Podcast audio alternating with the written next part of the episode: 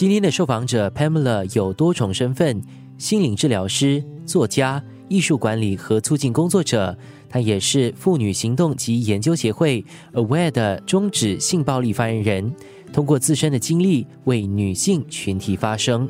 我本身经历了很多性暴力，包括强奸、性骚扰、工作场所性骚扰、不雅暴露等等。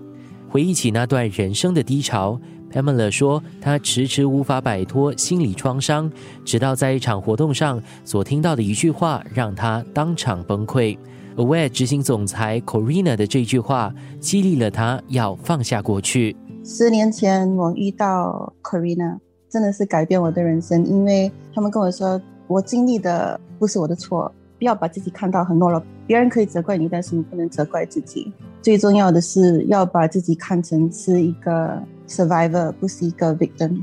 这个真的改变我对我自己跟我经历的许许多多的经验。我就突然觉得，哎，可能这些事情都不是因为我而发生。忘了是什么场合遇见他，但是我就跟他聊了天，他就跟我说，嗯，我觉得你来 aware。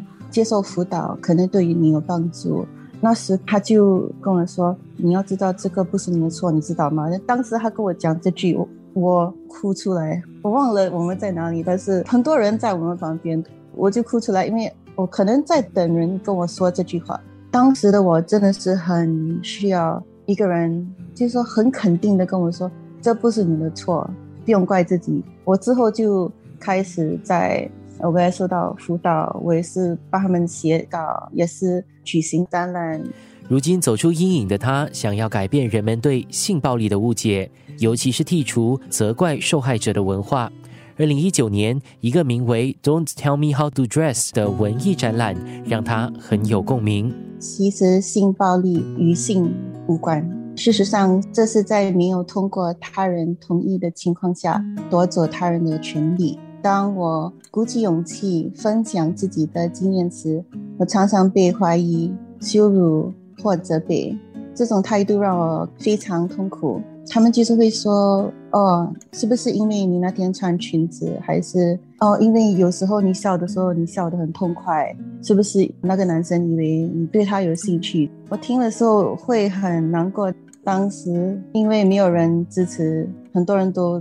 责怪我，所以我以为是我的错。生活加热点，这个 Don't Tell Me How to Dress 展览，我想参加，是因为很多受害者，如果他们鼓起勇气跟不管他是亲戚还是朋友还是警察，说我经历了这个经验，大多数的人第一个问题。问受害者就是你当时穿什么？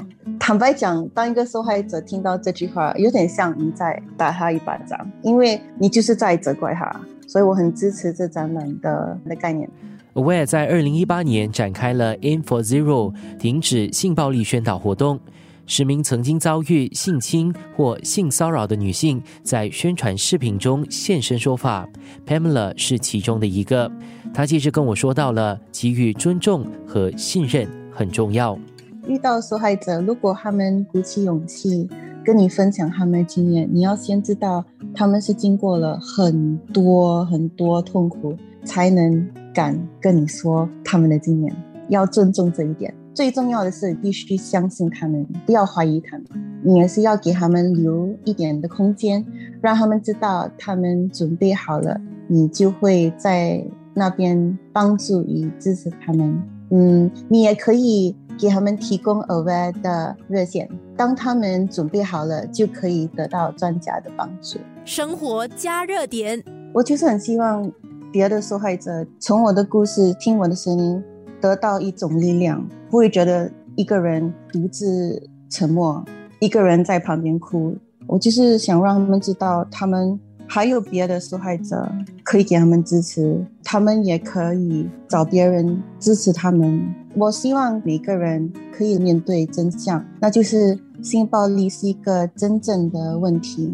虽然新加坡经济繁荣，但是对于性暴力和受害者的态度却很向后和限制。真的希望我分享我的故事，大众能终于了解。